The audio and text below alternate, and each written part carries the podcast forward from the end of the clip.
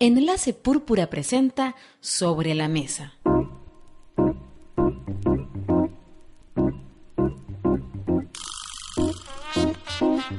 Sobre la mesa.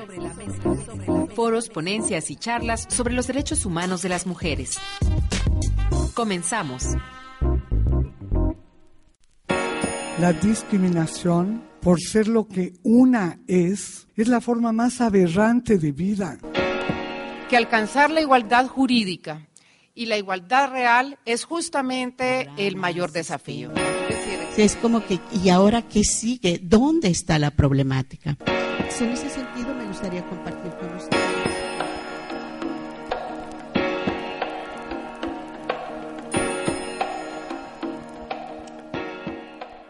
Del 20 al 23 de junio de 2011, el Instituto de Estudios de la Mujer de la Universidad Nacional de Costa Rica celebró sus 20 años de fundación. Para festejarlo, realizó el primer Congreso Internacional Universitario de Género, Feminismos y Diversidades. El objetivo del evento fue abrir un espacio de reflexión, diálogo e intercambio acerca del género, feminismo y diversidad. En estos diálogos participaron feministas, movimientos de mujeres, sociedad civil, instituciones gubernamentales y la academia. Durante los cuatro días se desarrollaron ciclos de conferencias y foros de discusión divididos en las tres temáticas, género, feminismo y diversidad. Las conferencias fueron impartidas por destacadas personalidades nacionales e internacionales. Este mes en Sobre la Mesa compartiremos las principales ponencias y reflexiones del Congreso gracias a Radio Internacional Feminista, quien realizó la cobertura completa del Congreso. Puedes escuchar todas las conferencias del Congreso en www.radiofeminista.net.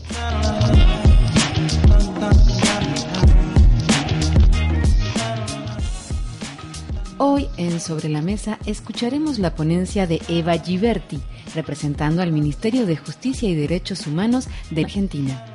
Esta ponencia formó parte de la Mesa sobre Violencia contra las Mujeres por Razones de Género del primer Congreso Internacional Universitario de Género, Feminismo y Diversidades. Vamos a iniciar con la doctora Eva Giberti. Ella es argentina, es psicóloga, psicoanalista, asistente social, profesora universitaria, tiene un doctorado honoris causa en psicología por la Universidad Nacional Autónoma de Panamá. Ha dedicado su vida profesional al desarrollo de teoría, praxis y difusión sobre la mujer y los estudios de género. Ella es funcionaria del Ministerio de Justicia y Derechos Humanos de Argentina. Es fundadora de la primera escuela para padres de Argentina Laboró como docente de la Universidad de Buenos Aires y en la Universidad de Ciencias Sociales y Empresariales. Le cedemos la palabra entonces a la doctora Giberti.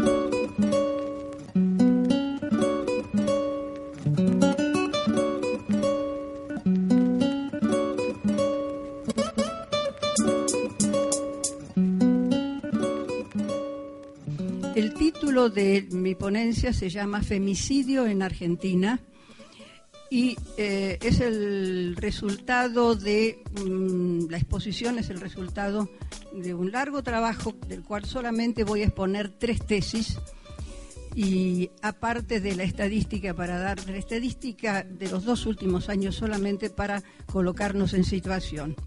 En el año 2009 tuvimos 231 femicidios de mujeres y niñas en todo el país estas son las muertes registradas en los medios de comunicación, o sea, por las agencias periodísticas.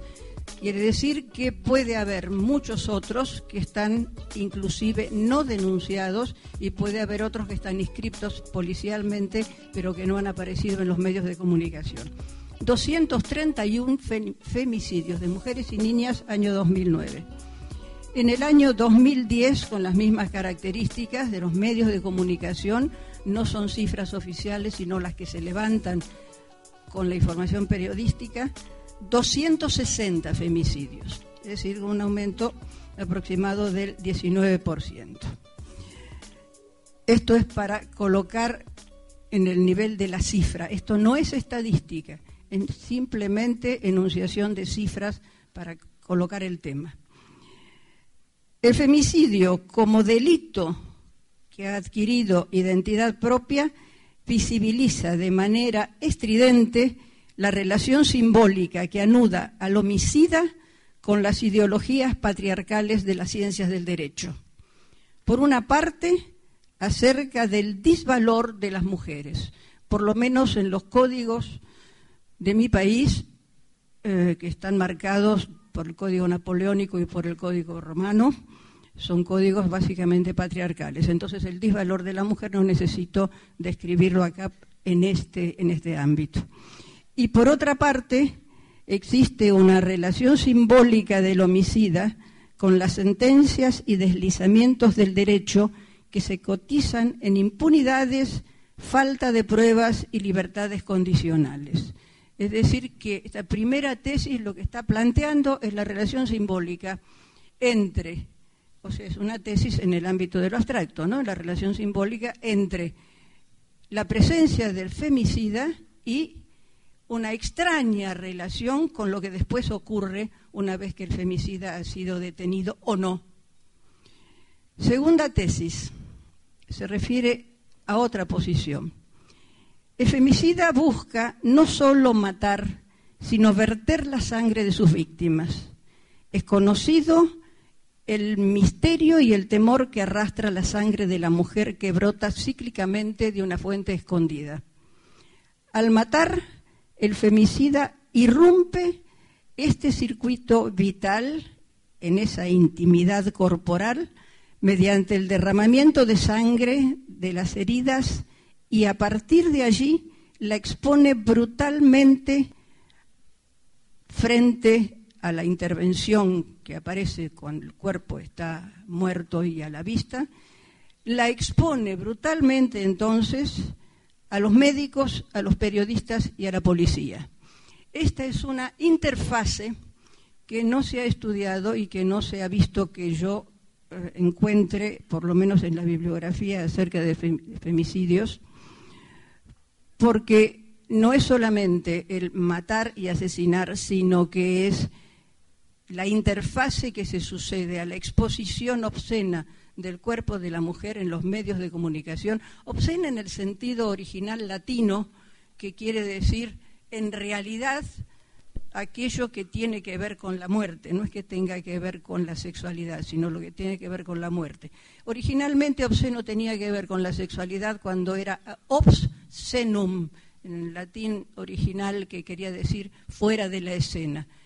Pero la modificación latina lo lleva a a entender que obsceno es aquello que tiene que ver con la muerte. Entonces, lo que yo estoy planteando, que existe una interfase que es la a posteriori, cuando queda el cuerpo caído, el cuerpo muerto, y la sangre está a la vista y fotografiada y estudiada y revisada por policías, médicos y periodistas. Hago la salvedad, y lo hago la salvedad porque inclusive en Costa Rica hay un cuento famoso de una muerte autoobligada como si fuera suicidio de una mujer por envenenamiento. Bueno, pues eh, también hay rotura de los vasos sanguíneos como resultado de la toxicidad del envenenamiento.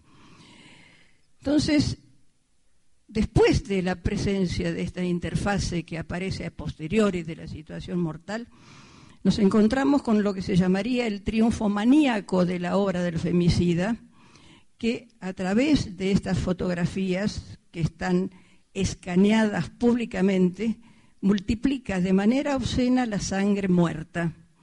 Triunfa, y triunfa. Porque consolida a esta mujer a la que ha determinado que ella va a dejar de sangrar, como si dijera, mío es tu último sangrado. Lo señalo porque de la mayoría del material bibliográfico que revisé para esta presentación, eh, no hay dudas en la coincidencia acerca de la maté porque es mía y como es una posesión mía y la mujer forma parte del capital masculino, eh, contrato sexual, Pateman, etcétera, etcétera. Pero entonces acá hay una nueva forma de la apropiación. Mío es su último sangrado, ya que los otros sangrados son los que son muy temidos, ya sabemos, por el género masculino. Estamos en Sobre la Mesa. Comunícate a través del Facebook. Búscanos como Circe Radio.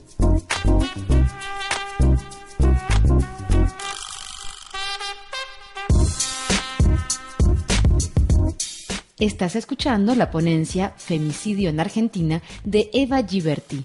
Vamos a una pausa.